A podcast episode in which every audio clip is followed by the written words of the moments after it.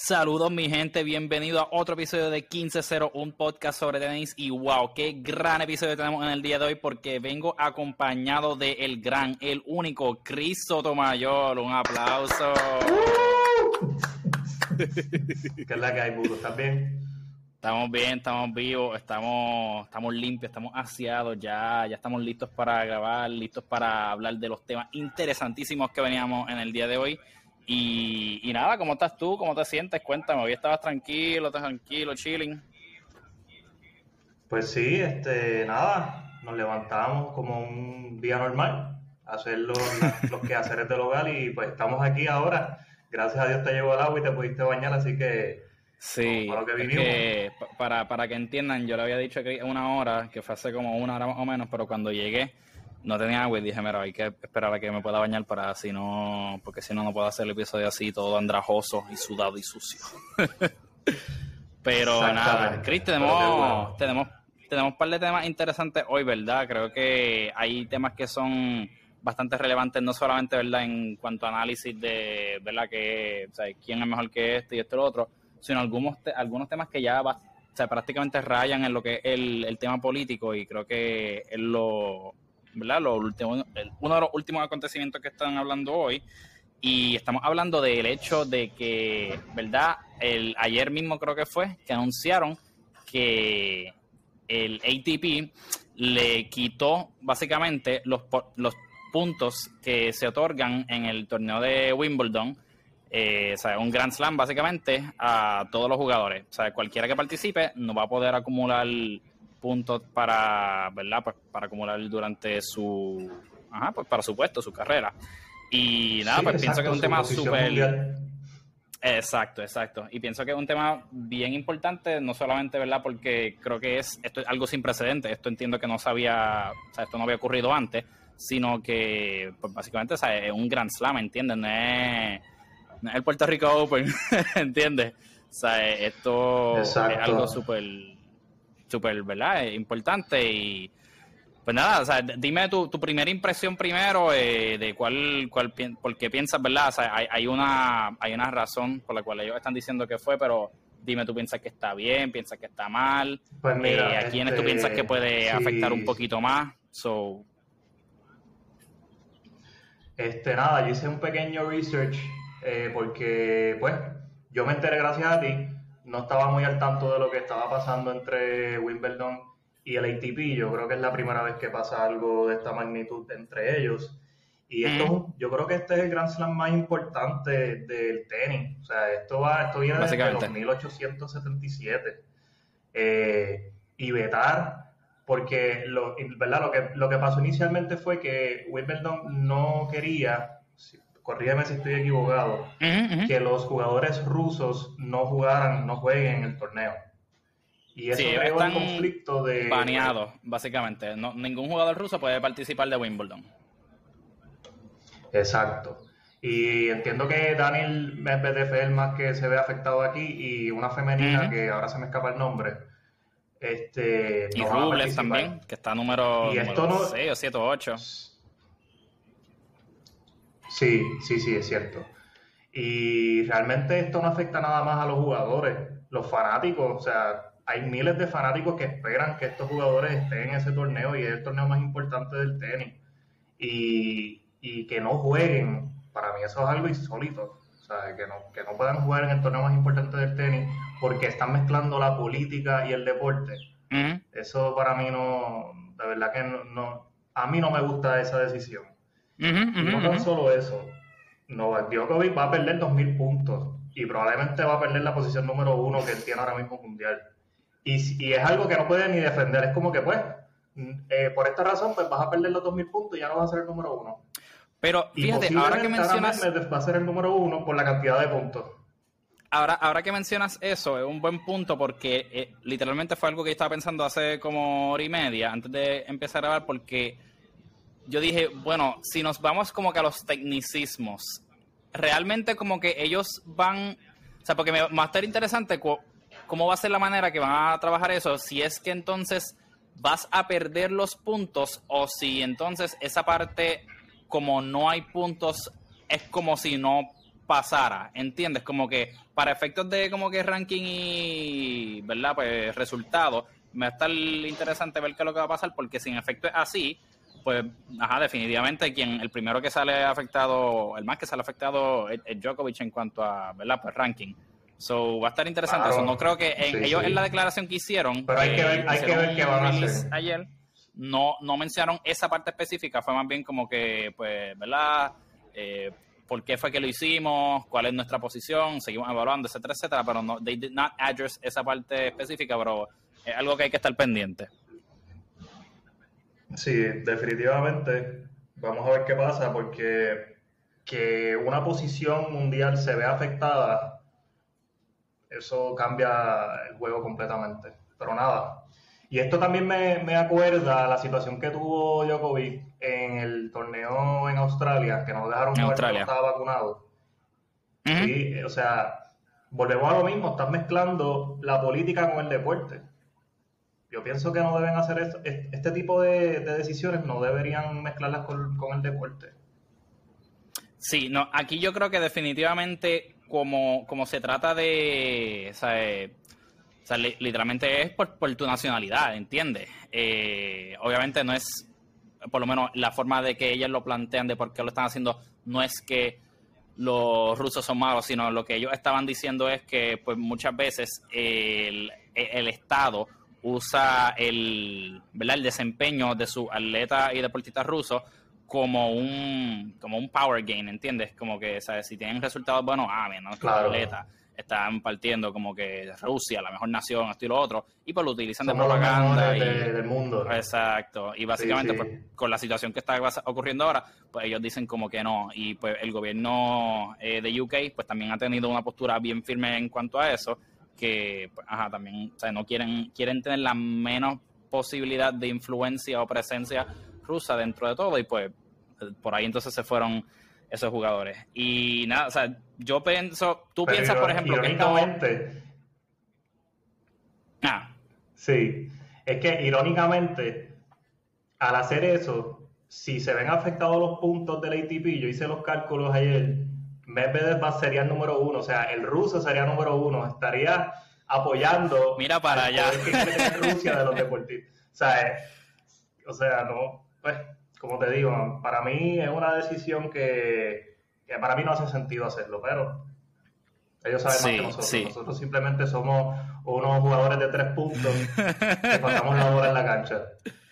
Exacto, pero de eso se trata, olvídate. Aquí, aquí venimos a opinar, no importa, porque cuando hay que hablar, hay que hablar, y para eso estamos aquí. pero, pero es bien, es bien interesante definitivamente lo que, lo que dice. Obviamente, ahí hay otro, está Roland Garros que viene ahora, que también es otro torneo y hay más torneos en, entre medio, ¿verdad? Esto es presumiendo, ¿verdad? Si las cosas se quedan como están, pues ajá, ocurriría eso, pero definitivamente un buen punto que, que trae a la mesa. Yo no, honestamente ni lo había pensado y es como que fíjate, vaya, vaya. Sí, sí, si te pones, si te pones a ver la lista de las posiciones, vas a ver la cantidad de puntos que tienen los jugadores y hacer los cálculos y vas a ver, lo vas a ver. Mira para allá, ves, también aquí en 15-0 traemos estadísticas, gente, para que no se equivoquen. Esto no son pajas mentales, son números, facts, ¿ok? Y sí, no, definitivamente, eh, algo que hay que considerar. Entonces, ¿tú piensas que esto raya o, o es básicamente, esto es discriminación lo que está pasando? Bueno, en cierto punto, porque, o sea, yo, por ser puertorriqueño, poniendo un ejemplo hipotético, está pasando una guerra aquí en Puerto Rico, o sea, lo mismo que está pasando allá en Rusia, y no me van a dejar jugar simplemente porque los políticos de mi país están en guerra. Yo no tengo la culpa de que ellos estén en guerra, yo simplemente nací ahí. Esa es mi nacionalidad, o sea, no me, no, me, no me castigues. Yo lo que quiero es jugar, hacer lo que me encanta, lo que, lo que me apasiona. Quiero, y además de que yo tengo una responsabilidad y es eh, poderle dar eh, lo, mejor de mí a mis fanáticos. Yo no, los fanáticos son los que, los que le dan ese poder al jugador, los que le dan esa energía. Eh, créeme que eso va a afectar mucho a, los jugadores y entiendo que es discrimen, entiendo que es un discrimen contra los jugadores como tal. Sí, I, agree que definitivamente, o sea, e, el, mero hecho de que, pues, estés, o sea, tu, tu participación esté siendo considerada por hecho de tu nacionalidad, yo pienso que, pues, por definición, ya eso es, de, discrimen, ¿verdad? Obviamente esto es una situación que, o sea, es sin precedentes, pero pienso que, o sea, coño, no sé, tenía que haber alguna otra forma De, de, lidiar con esto, porque, o sea, al fin y al cabo, ¿Cómo te explico? Mira, no, no sé si es cuestión como que de reglas que tengan que imponer o qué sé yo, pero por ejemplo, mira, una cosa que yo vi que estaba ocurriendo y que pienso que es una mejor forma maybe de, ¿verdad? De address the issue, porque pues, realmente esto es un issue mundial, ¿entiendes? No, o sea, puede ser sí como que un asunto político principalmente, pero todo el mundo se está afectando literalmente, hasta la gente que no tiene un carajo que ver. Y pues, sea, pienso que, pues, ajá, que si hay alguien que quiere tomar su posición o tomar una postura y indicarla, pues tiene, todo el derecho a hacerlo, ¿verdad? Y por ejemplo, una de las cosas que había hecho la jugadora ucraniana Svitolina, Elina Svitolina, la esposa de Gael Monfils, era que ella ha sido bien vocal en mencionar ¿verdad? cuáles son las cosas que ella le gustaría ver de, de parte del ITP, de los diferentes torneos y, esto y lo otro. Eh, entonces, una de las últimas declaraciones que hizo fue que ella quería que las jugadoras rusas y belarusas eh, mencionaran que si están a favor de la guerra o no, si ellos apoyan eso o no. Porque, ¿verdad? Pues una cosa es uno tomar, o sea, porque últimamente, ¿verdad? Pues cuando comenzó todo esto, eh, hubo muchos jugadores que los medios le hicieron preguntas y le, pues ellos a veces o decían como que, ¿verdad? No quiero guerra, pero no quiero de política, ¿entiendes? Que estaban ahí como que in between, pero el hecho de que pues alguien te diga como que, mira, di que tú estás como que a favor o en contra de esto, pues ya eso es un poco más, más contundente, ¿entiendes? Manipulación. pienso que definitivamente pues ayuda tal vez a, o sea, por ejemplo, si yo fuese ruso y veo que un jugador que yo conozco súper famoso, esto y lo otro, está diciendo, mira, yo no estoy a favor de esto porque está incorrecto, esto y lo otro, pues ya eso es una declaración más fuerte, ¿entiendes? Y tiene más impacto eh, versus que, por ejemplo, pues pienso yo que versus que una organización decida como que no te voy a dejar jugar, ¿entiendes? So, ahí ya, para empezar, estás creando una división bien brutal eh, entre jugadores y entre fanáticos. So, no sé, creo que creo que esfuerzos como ese son un poco más efectivos a la hora de querer, pues, maybe minimizar el efecto que el Estado ruso puede tener eh, teniendo pues los jugadores en, en, juego, pienso yo. Sí, eh, nada, esto también uno se da cuenta del poder que tiene Rusia como tal, eh, ya sea en todo, en los deportes, en la economía, porque la economía se ha, se ha visto afectada definitivamente añadiendo al COVID. Pero desde que comenzó la guerra, la misma gasolina no ha bajado. Eh, y pues, eh, tú ves el poder que, ha tenido este conflicto como tal entre Rusia y Ucrania. Y es triste. A mí, yo no apoyo la guerra. Entiendo que la guerra es, una, es perder el tiempo, ya se ha visto durante la historia. No entiendo por qué se sigue repitiendo, pero nada. Sí. no, es, es, cuestión de poder y pues sí, es poder. ¿Qué se, qué se puede hacer? Pero pues nada, básicamente eso, eso cubre este primer tema y o sea, pienso que va, va a estar bien interesante. para una última nota para, para cerrar.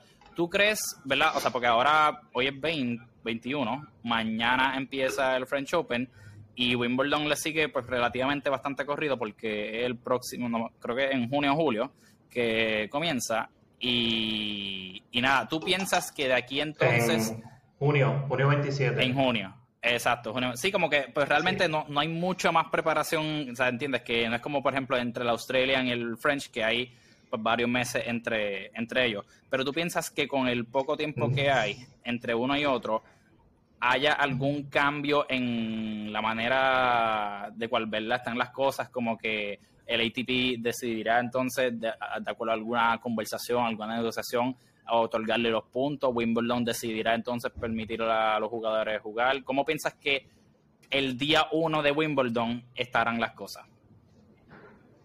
Bueno, yo entiendo que ellos tienen hasta el día antes de comenzar el torneo tomar cualquier decisión, eh, pero tenemos menos de un mes So, si van a tomar una decisión, yo creo que debe ser ya pronto.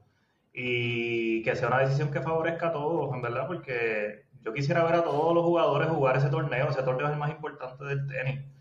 Eh, y es un torneo bien conservador. A mí me parece bien curioso que, que es el único torneo donde limitan la ropa. Toda, toda la ropa tiene que ser blanca. Eh, hasta, yo creo que hasta el público tiene que, estarle, tiene que estar vestido de alguna manera en específico. Pero tienen hasta, hasta que comience el, torneo como tal para tomar cualquier decisión. Eh, sí he visto en las noticias como tal del tenis que es algo que todavía lo están hablando.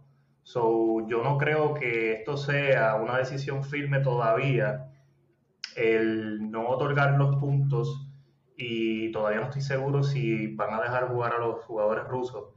Eh, pero yo espero que pues, nada de esto ocurra, que corra como siempre ha corrido el torneo y todos puedan jugar. Pero vamos a ver a qué pasa de aquí a junio. Yo, yo pienso que es una situación que maybe, o sea, esto yo como que, ajá, como que pensando como los locos, yo pienso que Wimbledon tal vez pensó que iba a recibir un mejor eh, o sea, feedback, que la gente iba a apoyarlo un poquito más de lo que pues actually pasó. Yo pienso que ellos pensaban que tenían más apoyo del que pues como que tienen ahora mismo. Y el hecho de que también el ATP tomara esas acciones de, de quitarle esos puntos, maybe fue como que, cabrón, puñeta la caga. Entonces, jodido. Esto y lo otro. So, no sé si necesariamente de parte del ATP puede hacer un bluff, como que, ajá, cabrón, así, mira a ver qué hace ahora. Como que diciéndole, mira, bro, habla claro, como que no, no estoy vacilando.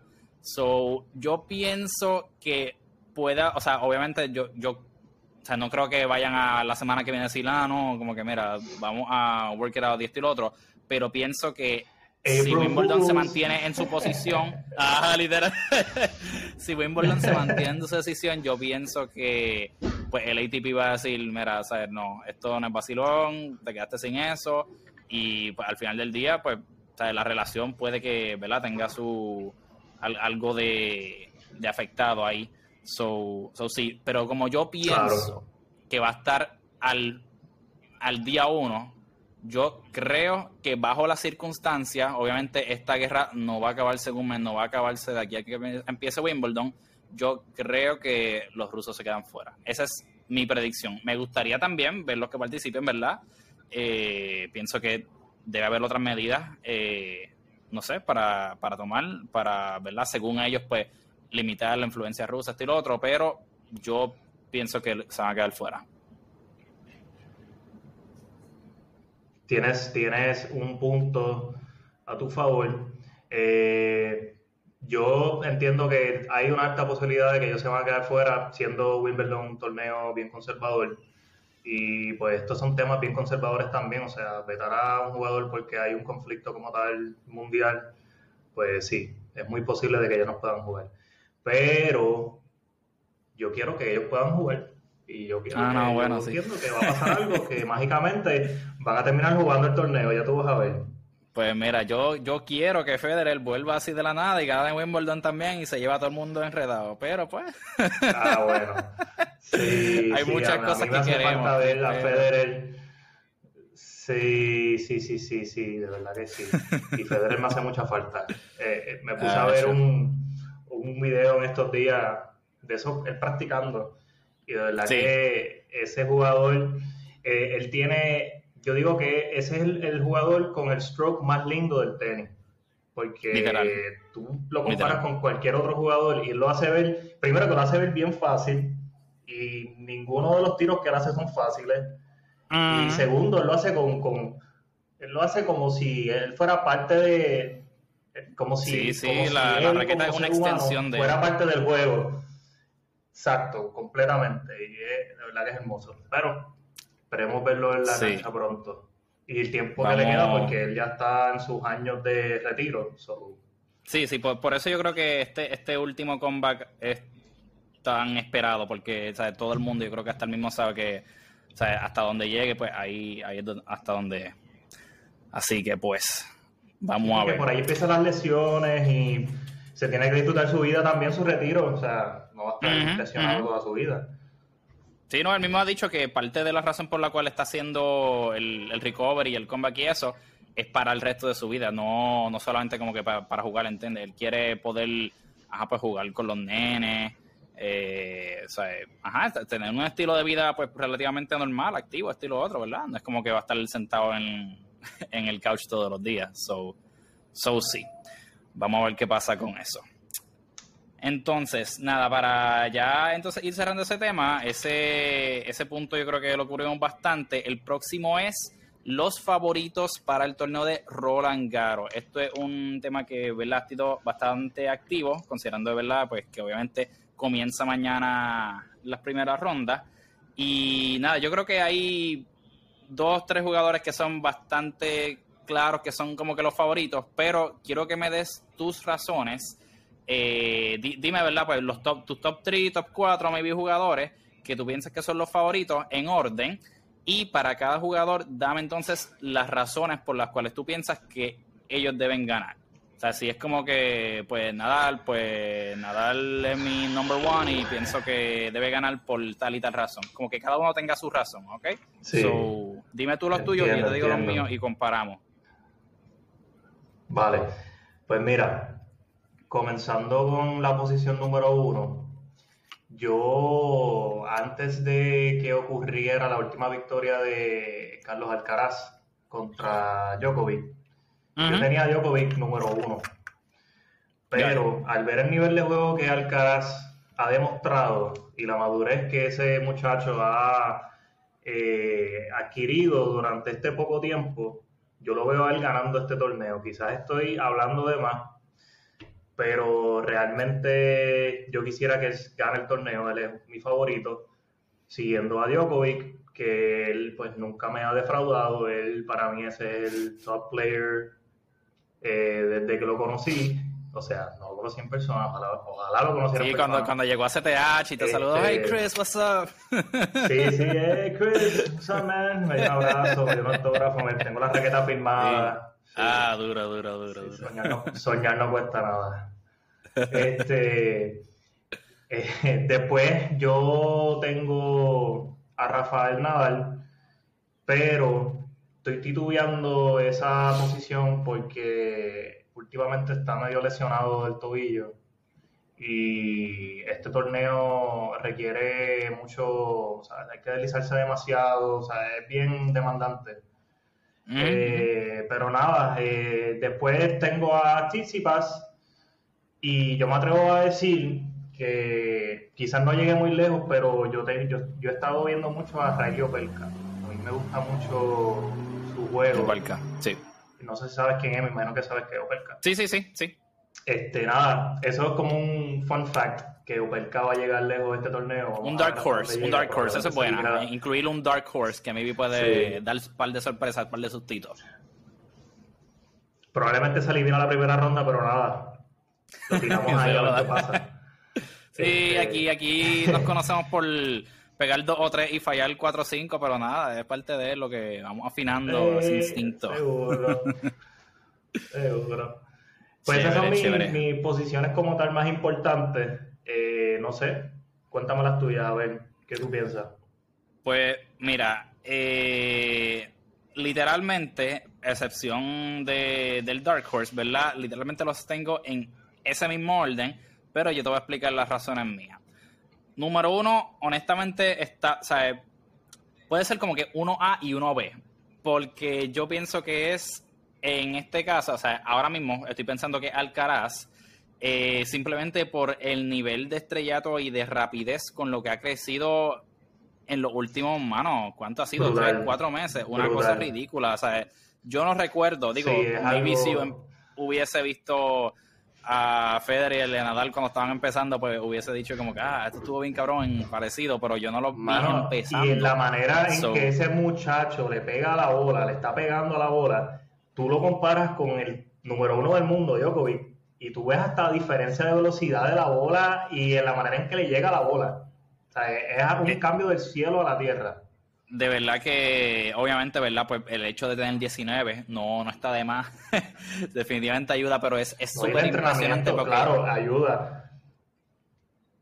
Y, yo no yo no recuerdo, ¿verdad? Pues, ver a alguien que, le diera tan con tanta intensidad desde, pues, ¿verdad? Desde Rafa, pero ahí es que uno se da cuenta como que, mano, o sea, esto, o sea, hay niveles y hay niveles. Eh, eh, es una cosa, o sea, es ridícula que tú dices el, el, la cantidad de fuerza física solamente que tú necesitas para estar con la estamina y, o sea, y la resistencia y como quiera después de dos horas, tres horas tener el mismo nivel de energía, es una cosa, o sea, todo el juego. por eso. el comienzo del juego hasta que se acaba el juego, ¿sabes? Brutal. Exacto. No, y, mira, ¿sabes juega hoy y mañana juega. O sea, eh, juega días corridos y juega al mismo nivel. Exacto, exacto. De hecho, creo que en Madrid el juego de su semifinal se atrasó, no me acuerdo si fue por lluvia o qué, y ese mismo día tuvo que jugar la final y, ganó, o sea, eh, bastante cómodamente. No recuerdo si fue en Madrid o el juego antes, el torneo antes, pero, pero ajá, lo ganó, o sea, súper cómodamente y, fue una cosa, like, cabrón, ¿cómo? y el pues, factor de edad tiene que ver mucho. Esa, esas, esa es una de las razones por las cuales lo tengo primero. Y honestamente, si en Madrid, que fue que se enfrentó a Djokovic eh, después de jugar contra Nadal, si Djokovic hubiese ganado ese juego, yo hubiese puesto a Djokovic como favorito, pero el hecho de que vimos que Alcaraz le ganó en 7-5, 7-6, 7-5, para mí fue, eh, como que, mano, te están midiendo con el número uno del mundo y en peak shape, porque pues sabemos que en los primeritos torneos que entró Djokovic eh, después del Papalón de Australia, pues no se veía en sus mejores condiciones y lo otro, pero ya ahí estaba jugando, o sea, buenísimo. Y el hecho de que pudo aguantar con la presión y todo eso, me dejó como que, ok, this kid is for real, esto y lo otro, porque si hubiese ganado estos torneos, pero sin enfrentarse a los top, ¿verdad? Ahí tú dices como que, pues, me vi la competencia no fue la mejor, esto y lo otro, pero, o sea, se le echó encima. Claro, claro por ese hecho nada más lo tengo como número uno. Eh, pues número dos, obviamente tengo a Djokovic, primero porque creo que ya definitivamente está en forma. Eh, los primeros struggles que habíamos visto de parte de él creo que ya, ¿verdad? Pues están en el pasado y eran cuestión de fitness, porque, ¿verdad? Pues estuvo un buen tiempo sin jugar realmente. Eh, y nada, yo pienso que ya, o he found his groove, está en su mojo y, o tiene, ganó el, el torneo de Roma y, nada, creo que tiene ya la confianza y, el momentum en adelante para, marchar. Obviamente creo que está todavía mordido porque ahora está nuevamente detrás en la carrera para most Grand Slams. Todos sabemos que él quiere llegar a ser primero y eso definitivamente creo que es un factor que lo va a motivar aún más y sabemos cómo él juega bajo presión, así que es algo que, aunque obviamente no la Exacto. sí, no, es, claro, o sea, y, y, realmente ese match entre Alcaraz y Djokovic va a ser literalmente como tirar una peseta al aire porque cualquiera de los dos puede ganar. Yo pienso que sí. Lo vimos, lo vimos, porque el nivel de juego de ambos es acá arriba aquí yo creo que obviamente es clave, eh, siempre ha sido, pero cuando, ¿verdad? Por, el hecho de que estamos comparando, eh, es bien clave que hemos visto que Djokovic a veces, eh, cuando son juegos de tres sets, hay más posibilidad de que el oponente, si le va bien, se lo pueda ganar porque hemos visto a Djokovic perder dos sets hasta en los Grand Slams, pero asimismo hemos visto que estando abajo dos sets, o por lo menos eh, o sea, abajo 2-1, ha ganado eso, eso, ¿verdad? Eso, esos formatos porque tienes que ganar tres sets y ganarle, o sea, tú mantener ese nivel de juego durante tres sets está, o sea, no todo el mundo puede hacerlo y hemos visto que ha pasado con muchos y hacer los cambios. Exacto. Porque tienes que hacer cambios a mitad del juego y muchos jugadores no saben.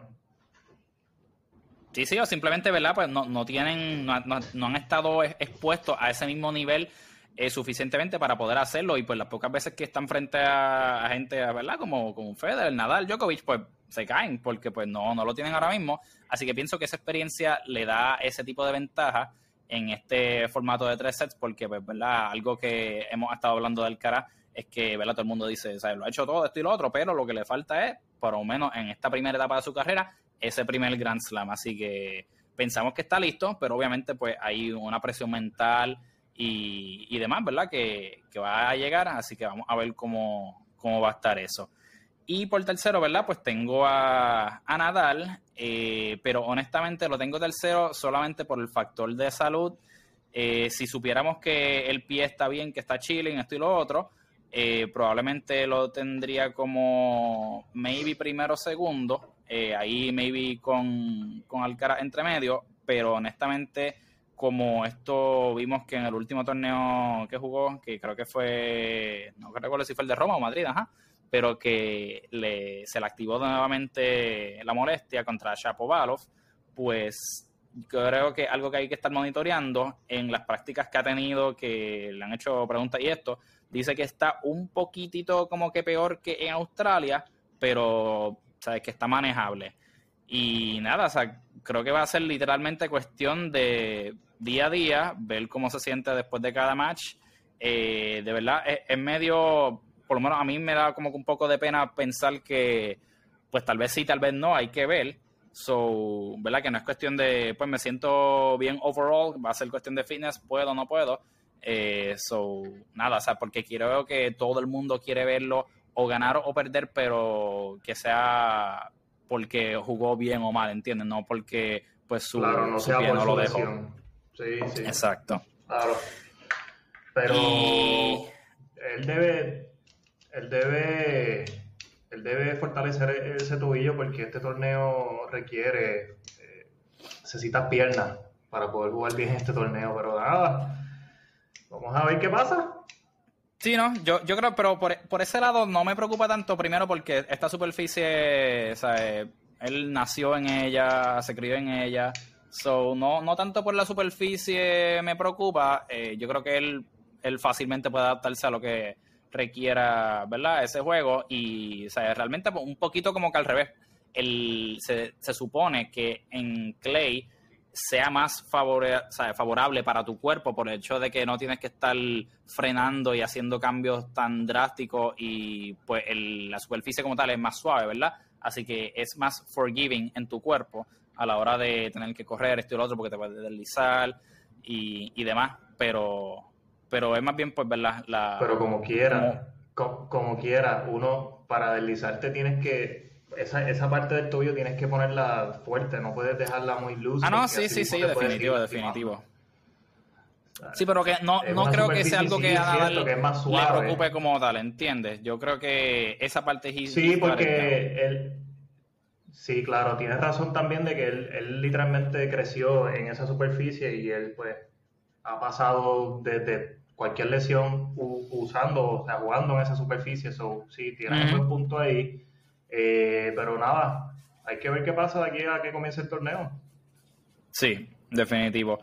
Y cuarto, pues también tengo a Tsitsipas. Eh, pienso que obviamente su experiencia eh, llegando a la final y a la semifinal, la semifinal donde perdió contra Djokovic, que estaba un poquito lastimado hace como dos o tres años, y llegando a la final donde perdió contra Djokovic también, después de estar arriba dos sets, creo que esa experiencia le va a ayudar.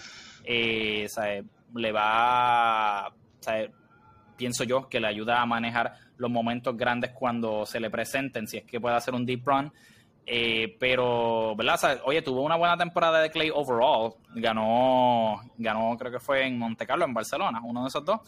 Pero, pero nada, sabemos que la especialidad por lo que hemos visto hasta ahora es esta superficie, la de Tsitsipas. Es bueno en las demás, ¿verdad? Pero se destaca en, en Clay y su juego se presta para eso. Así que es uno de los candidatos que pienso que también debe llegar, pienso yo, por lo menos a, cuartos, ¿verdad? no, me, no me sorprendería verlo ahí. Y pues dependiendo de cómo se ve el draw, pues, pues ver qué pasa ahí. Pero algo importante que tenemos que hablar también es el hecho de cómo salió el draw para este torneo, que pienso que fue o sea, yo no sé si cómo es que eso lo hacen, si eso es como una lotería que tiran bolitas ahí cuando salga. Pero, mano, qué descojón. Primero porque. Voy a, buscar el drop porque no lo he visto. loco, ok, para que tenga una idea, Tsitsipas está en una mitad y en la otra mitad están Djokovic, Nadal y Alcaraz.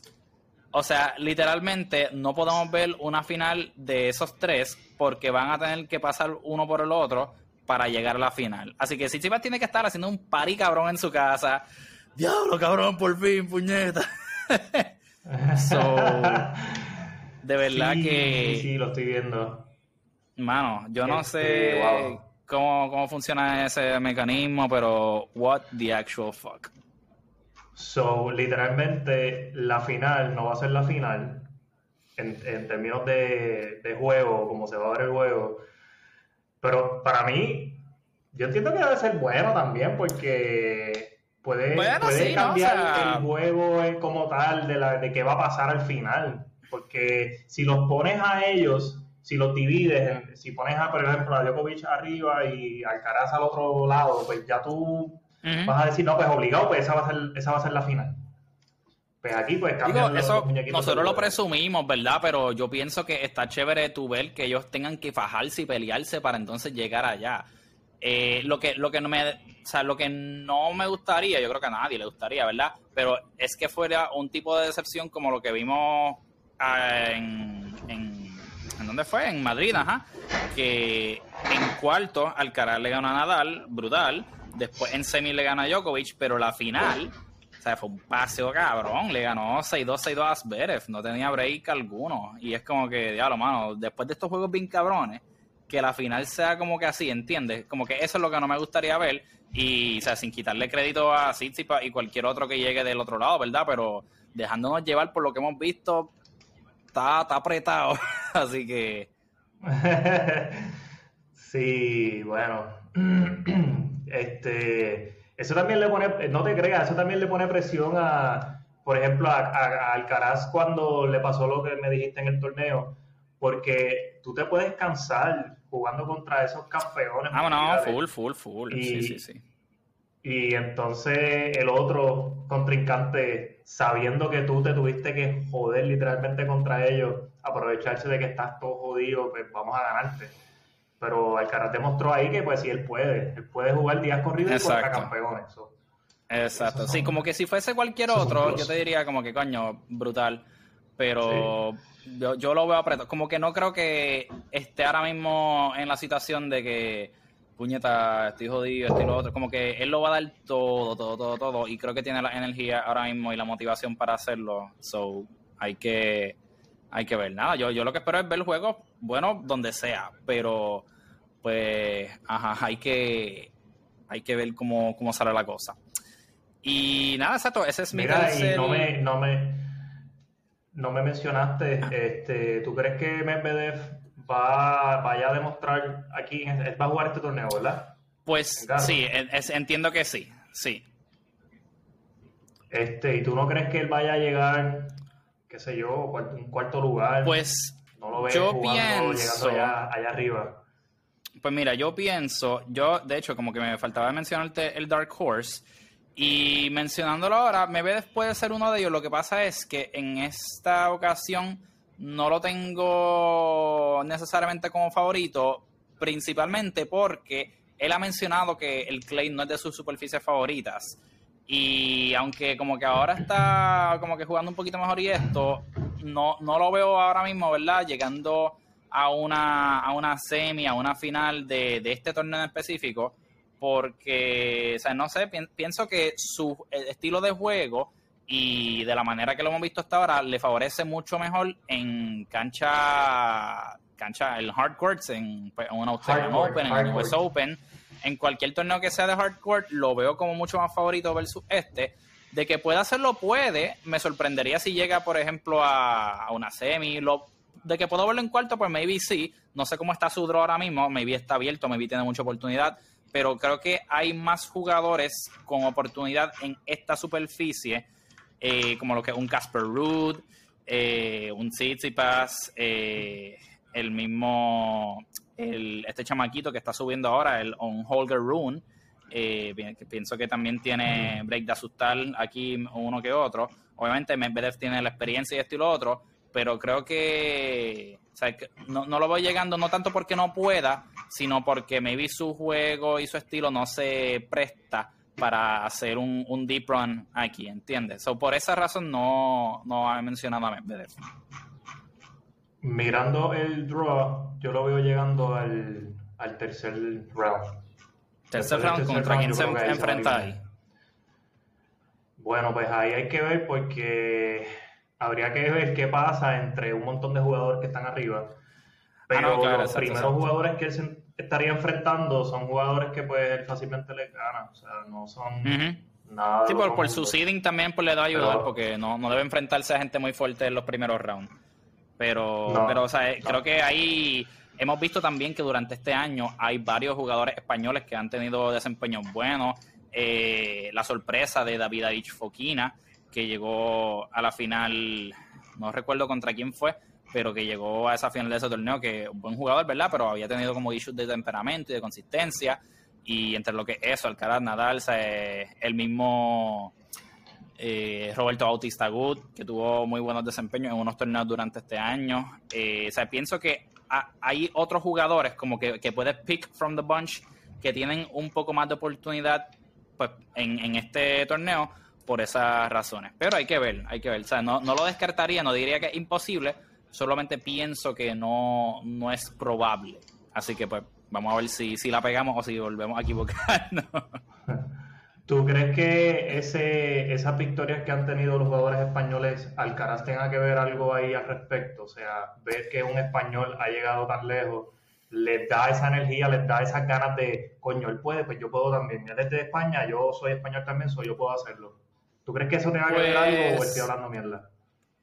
Yo pienso que en esta ocasión puede ser una paja mental. Porque el, o sea, el tenis, o sea, yo pienso yo, ¿verdad? el tenis es como que un deporte tan individual, mano. Obviamente tú estás con tu equipo y esto y lo otro, pero, o sea, a menos que lleves tiempo ya en el, en el circuito y eso, pienso que, o sea, depende de tu actitud y eso, pero pienso que no, no es necesariamente el tipo de deporte que se presta para tú como que conocer y hanguear con los oponentes y como que hacerte súper compatriota y esto y lo otro. Maybe como que, ajá, los que son de tu país tú los conoces y eso, pero no creo que necesariamente maybe haya mucho break de ellos decirse como que vamos a levantarnos los unos a los otros. Yo pienso que es eh, bien como que tú por tu lado, yo por mi otro. Y, y ajá, ¿verdad? Si nos vemos, nos saludamos, nos deseamos lo mejor y esto. Pero pienso que tienes, tienes que estar con las gringolas, ¿entiendes? O sea, bien, bien focused ahí. pero Yo, yo pienso que también... Pienso que también que tú, tiene que ver mucho con, con que esto fue un poquito más en, en, el, en la temporada de, de Clay, ¿verdad? Porque la primera victoria de Alcaraz que fue en Río fue en Clay. Eh, luego vimos que fue en, en, Miami, eh, ahí sí fue en Hard, pero después en, en Madrid volvió a ser Clay. So, pienso que eso es uno de los factores. Eh, y los otros torneos donde vimos otros españoles, ¿verdad? Llegando a las finales, fueron Monte Carlo y Barcelona, si no me equivoco. Así que pienso que eso tiene algo que ver. O sea, naturalmente, pues en España, en, ¿verdad? En, Europa como tal, pero en España, pues prevalece ese tipo de superficie. Y no sé, o sea, en verdad fue, yo pienso que fue algo como que bien random, porque fueron jugadores, ¿verdad? Tanto mayores, ¿verdad? Para la edad, como pues, como un Nadal, hasta jóvenes como un David Bichokina, que lo que tienen son 21, Alcaraz, que lo que tienen son 19. So, no sé, pienso, pienso que, ¿verdad? Fue, me vi coger un momentum, ¿verdad? Eh, pero, pero pienso que tiene que ver más por, el desempeño de cada uno de ellos. Sí, sí, tienes razón. O sea, no, esto no es un, esto no es un deporte de que, ay, si tú eres puertorriqueño, pues yo voy a jugar bien también porque el campeón es puertorriqueño. Eh, sí, hay que andar con la gringola, tienes razón con lo que dijiste, pero también un factor bien importante son los coaches que ellos tengan. Eh, yo desconozco, eso es algo que tampoco se, habla mucho, eh, los coaches de, estos jugadores. Y yo entiendo que deberían darle un poco más de crédito porque muchas de las veces, si no tienen un buen coach, no van para ningún lado. Mira, Nick Kyrgios, yo, si no me equivoco, Nick Kyrgios no tiene un coach como tal. Él, yo creo que juega por su cuenta. Sí, quizás estoy hablando. Sí, él es Rulay, muy Rulay por ahí. sí, entonces yo entiendo que si él consigue un buen coach, porque tiene un nivel de juego que él podría estar fácil en los primeros 10 jugadores del mundo, pues lo, lo podría lograr. Este, pero el, factor de un buen coach tiene que ver mucho también en esas victorias que han tenido los, los, jugadores. De hecho, una de las razones que han mencionado por la cual eh, analistas y jugadores grandes y toda la cosa que han dicho que ven que Alcaraz tiene break y que puede maybe lidiar con la presión que le está llegando, que ha tenido y que tendrá, ¿verdad? Ahora, es precisamente por su equipo, porque es buenísimo. Eh, y uno de sus coaches principales es Juan Carlos Ferrero, otro jugador que fue número uno, que también tuvo, o sea, básicamente e-, ese path bien, bien parecido de, llegar a ser número uno, de ganar su primer Grand Slam, sea, un jugador súper reconocido de su tiempo. Y pienso que eso es algo que lo va a ayudar mucho para poder lidiar con la presión de, ¿sabes? ¿Qué hago ahora? Eh, ¿Qué hago en esta situación? ¿How do I approach it? Eh, cuál es el game plan y eso pienso que es súper esencial en, en, su desarrollo y en lo que viene ahora. Así que pienso que eso es uno de esos partnerships que... O sea, sí, este, y, el tenis, el tenis es un deporte que tienes que utilizar tanto la mente, es un deporte tan mental que si no tienes a alguien que te ayude esa parte psicológica, te cocota, no, no hay break. Este, pero sí, Sí, sí, I agree, I agree. Eh, pues yo creo que con eso cubrimos esa parte del tema, ¿verdad? Eh, mencionamos, básicamente tenemos los mismos jugadores, ¿verdad? Excepto el Dark Horse, maybe. Eh, pero me, gustó esa, ese pick de Opelka, fíjate, tuvimos, oye, para mí me sorprendió que empezó el año bastante bien, él ganó dos torneos, de hecho, el Dallas y no me acuerdo cuál fue el otro, eh, pero ganó otro, y yo dije, mano, o sea, de verdad, porque usualmente cuando son jugadores así como que bien, bien altos como un Isner, como un Opelka, pues llegan profundo, pero a menos que sean en modalidad de doble y esto, pues no se les ve con mucho, mucho éxito de sencillo, ¿verdad? Pues primero por el hecho de que hoy en día los jugadores son tan y tan atléticos que ya no puedes depender solamente del surround El surround a nivel pro es básicamente inexistente. Eh, así que pues tienes que, eh, ¿verdad? Pues rely en otras partes de tu juego para poder sacarlo, pero el hecho de que él pueda hacerlo me ha sido bastante impresionante. So, pick interesante para, y el, para el Tipo mide, el tipo mide casi 7 pies, o sea, es bien alto. Sí, 6'11, eh, mano. Él ganó, el último que ganó fue el, el Geneva, Geneva Open, es que se llama, qué sé yo. El jueves. El Geneva. Ganó. Pero ese, ese no fue Casper Geneva. Creo que ese fue Casper. Mm, no estoy seguro, yo creo que fue Opelka. Opelka. Espérate, no. Pues no sé. No, no, creo que sí, que, que ganó Casper Ruud, ¿verdad? sí, creo que, creo que, Opelka llegó como a semi o algo así. sí, sí. Nada, pero mira, nada, mano, vamos, vamos a acabar el, el segmento con uno de los temas más, más, interesantes a nivel local, ¿verdad? Porque aquí no solamente hablamos de noticias internacionales, también hablamos de lo local. Y ahora mismo, además de lo que es la liga mixta que está corriendo, eh, tenemos una liga independiente eh, que ha cogido auge en los últimos dos tres años, conocida como la Fiebrus League. Esa es la liga que yo le digo la liga callejera. la liga callejera, qué cabrón. la liga callejera. Pero, oye, mano, de verdad que yo me enteré de esta liga el año pasado. Eh, no sé si tú conocías de ella antes, pero por lo menos yo me enteré de ella. Y para mí, fíjate, ha sido una experiencia súper chévere eh, Para que los, los que no conozcan sobre esta liga, es una liga independiente que es eh, exclusivamente, bueno, no sé exclusivamente, pero por lo menos entiendo que el enfoque principal es para sencillistas. Y yo pienso que está súper chévere ese concepto, mano, porque yo por lo menos no conozco de ningún otro torneo que sea para sencillistas, eh, aparte, ¿verdad? Pues del Puerto Rico Open y eso, pero pues, eso es un, eso es ya aparte, no, no es como un torneo recreacional, ¿entiendes? Para adultos de niveles regulares. Eh, porque pues la mayoría de los torneos aquí en Puerto Rico son de doble, lo que es la, la, guerrilla, la guerrilla mix, obviamente los juegos de liga, siempre se promueve el, el formato de más dobles que sencillo. Eh, así que nada, a mí me ha estado bien, bien interesante y pienso que este año nada más hemos visto que han elevado lo que el nivel de, organización, de inscripciones. Hay mucha gente que está interesada. Pienso que es una buena, ¿verdad? Una buena liga para tú mantenerte en forma si es que no estás participando de tu liga regular, ¿verdad? De equipo. Y, nada, cuéntame cuál ha sido tu experiencia e impresión entre el año pasado y este, eh, para saber cómo, cómo ha sido la cosa. Sí. Pues mira, mano, yo también me enteré el año pasado, y el año pasado fue mi primera vez participando en la liga. Hay que darle props a Javier Cabezudo, que es el Javier Cabezudo. la liga como tal. De verdad que la, la verdad que la iniciativa este, es muy buena. Aquí en Puerto Rico no hay, como tú dices, localmente no hay torneos que sean para sencillistas. Y a mí me gusta más el juego sencillo que el doble.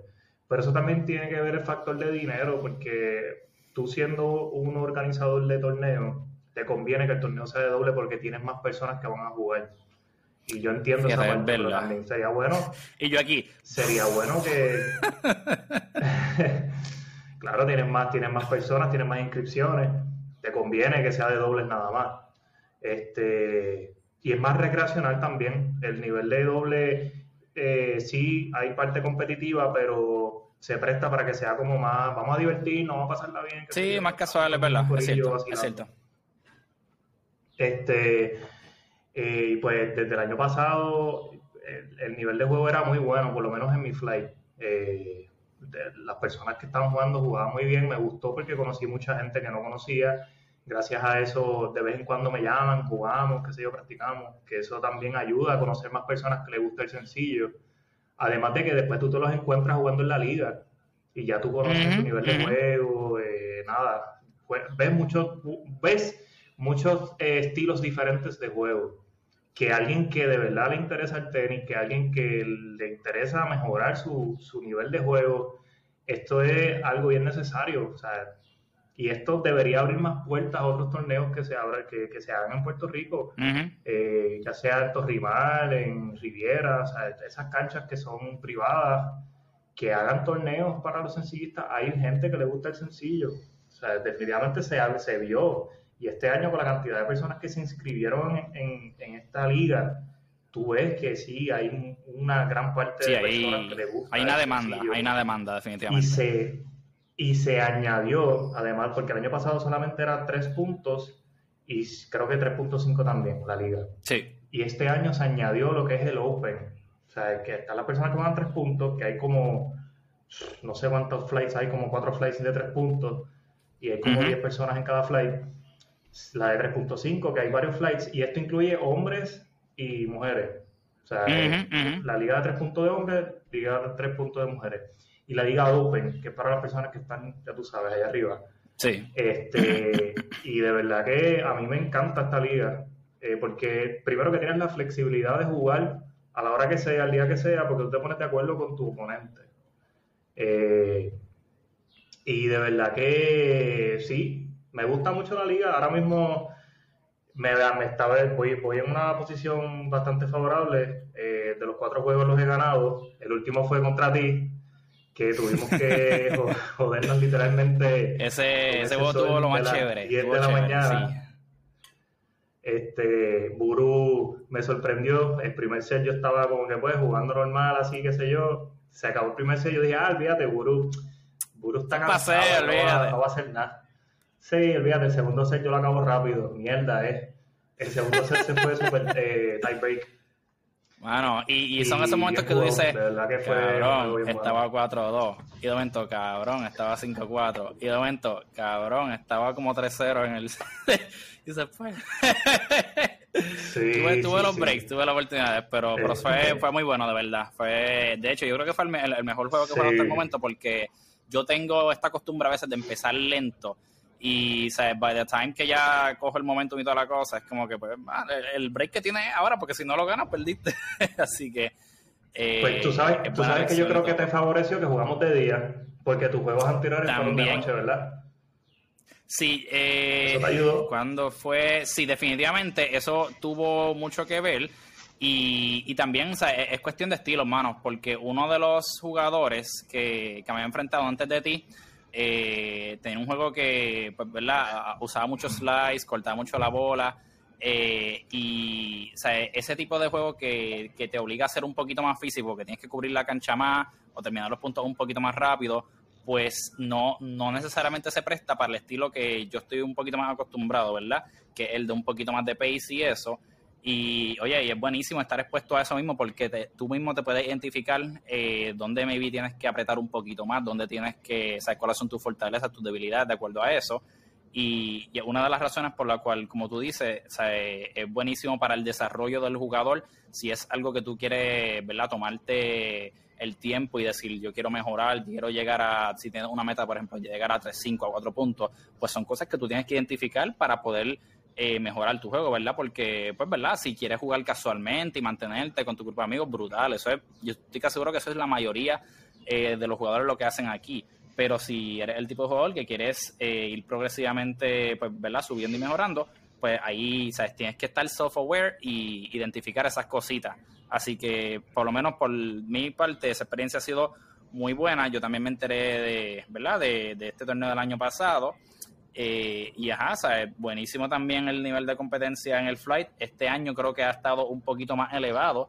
Eh, he jugado, creo que ya con de los que están top 4, he jugado con tres de ellos. Así que he pasado por el camino arduo. Así que si quiero por lo menos terminar con un récord positivo, pues tengo que ganar el resto que me he quedado, por lo menos creo que me quedan cuatro, o sea, tres de los cuatro, no sé. Pero, pero ha sido una experiencia buenísima hasta el momento. Y, y de verdad, como tú dices, hay que, hay que darle sus props a Javier porque es, un, es una idea que maybe mucha gente había pensado, pero nadie todavía había creado. Y pienso que esto solamente esto solamente va a seguir creciendo. Eh, viendo especialmente la demanda que ha tenido eh, creo que solamente vienen cosas buenas por ahí y estoy bien emocionado por, por todo el mundo verdad así que súper sí, sí, yo creo que, iniciativa yo creo que esto esto llegó esto llegó para quedarse por lo menos en, en el tenis tenis aquí recreacional en Puerto Rico que quizás a lo mejor el año que viene eh, le da con abrir una 2.5 para esas personas que quieren, qué sé yo, no, no jugar con 3 puntos, sino jugar con alguien que esté más a su nivel del 2.5, que eso estaría brutal también. Pero yo creo que esto llegó para quedarse. vamos a ver qué pasa. Sí, sí, sí. Hay que, hay que ver cómo va la cosa, pero, pero nada, hay que cuadrar esos juegos. Se supone que hoy esta semana tenga uno, no sé, se va a apretar la cosa, creo que hay que volver a moverlo, pero hay que, hay que ver cómo está eso.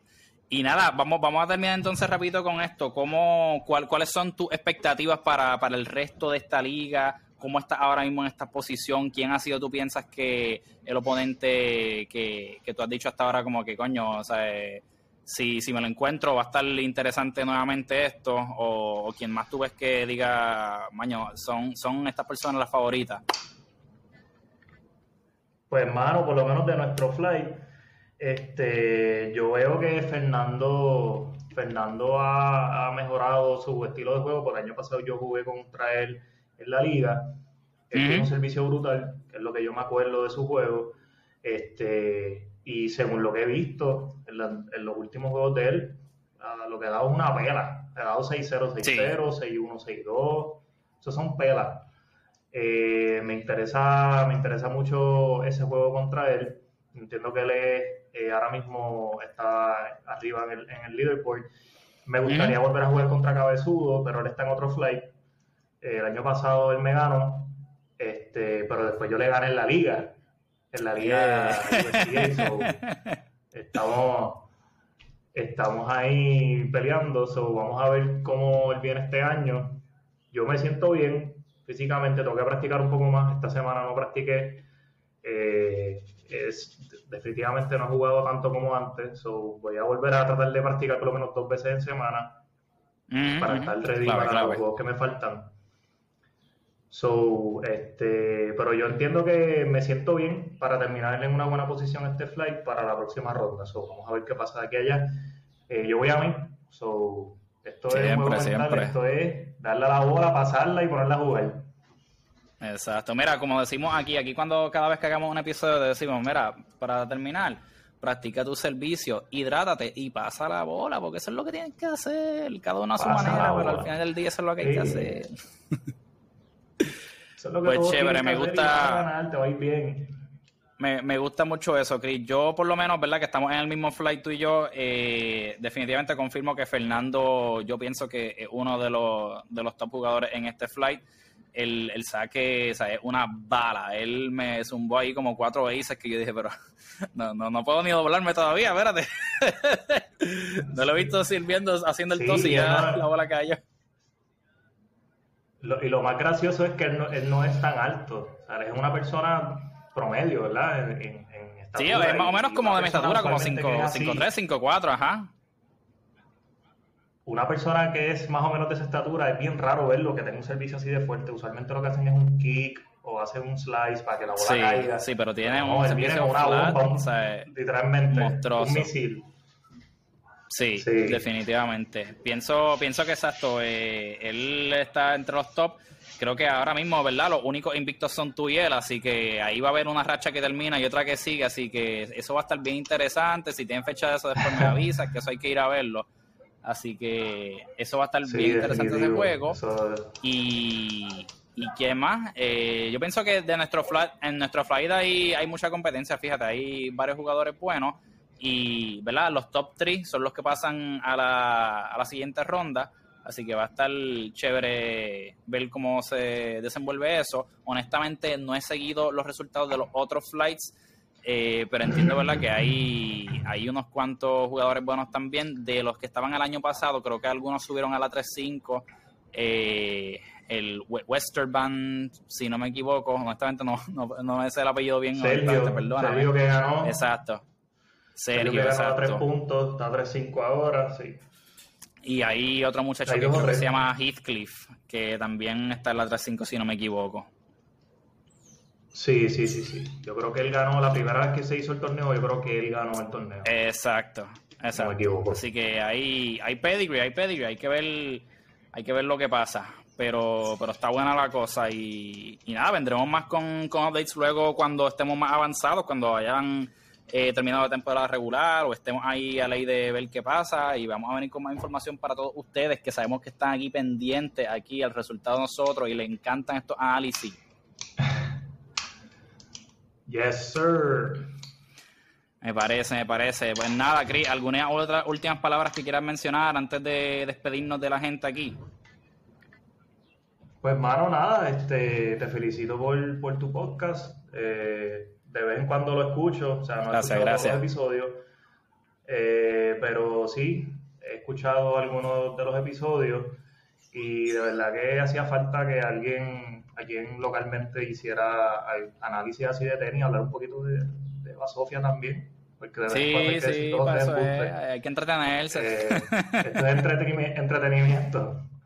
Así que nada, me gustaría después en una futura ocasión, en confianza, nos comunicamos y podemos participar nuevamente. Claro que sí, claro que sí. Aquí una, una de las metas que tenemos en 15 es poder seguir trayendo a ¿verdad? diferentes guests eh, además de Aime, ¿verdad? Aime y yo somos los cofundadores de esta iniciativa. Eh, hasta el momento no habíamos tenido a alguien de afuera, pero eres el primero, así que mira, halagado, bendecido, eres el primero aquí, el guest en 15-0, así que de verdad que sí. eh, marcaste el presente para que más personas puedan venir y, y, nada, esto va a ser un vacilón, esperamos seguir, ¿verdad? Hablando de diferentes cositas locales, además de los resultados. Así que nada, vamos, vamos a ver cómo va la cosa. Así que como decimos siempre, gente, practiquen su servicio para que sean como Fernando, para que puedan ahí repartir dices con cojones ahí a todo el mundo que se enfrenten. Hidrátense. La ¿Por qué? Dile ahí por qué, Chris, porque cuando tú dices no tengo sed, ahí es que tienes que tomar agua, porque después entonces cuando sí te vaya a dar sed es cuando estés ahí tambaleando a punto de caerte y necesites comerte un guineíto o algo, porque vas a estar ahí. Y el juego está en tie break. Exacto. Y no tienes agua. y tú, estoy bien, estoy bien. Estoy bien. y nada, pasa la bola. Porque... que pasar la bola. Hay que pasar la bola, hay que pasar la bola, porque si no pasas la bola, olvídate. Aunque sean chonguitos, si ganas el punto, a nadie le va a importar. El score final es lo que importa. Así que nada, con eso los dejamos. De verdad, muchas gracias, Chris, nuevamente. Y nos vemos por ahí. It. Vemos.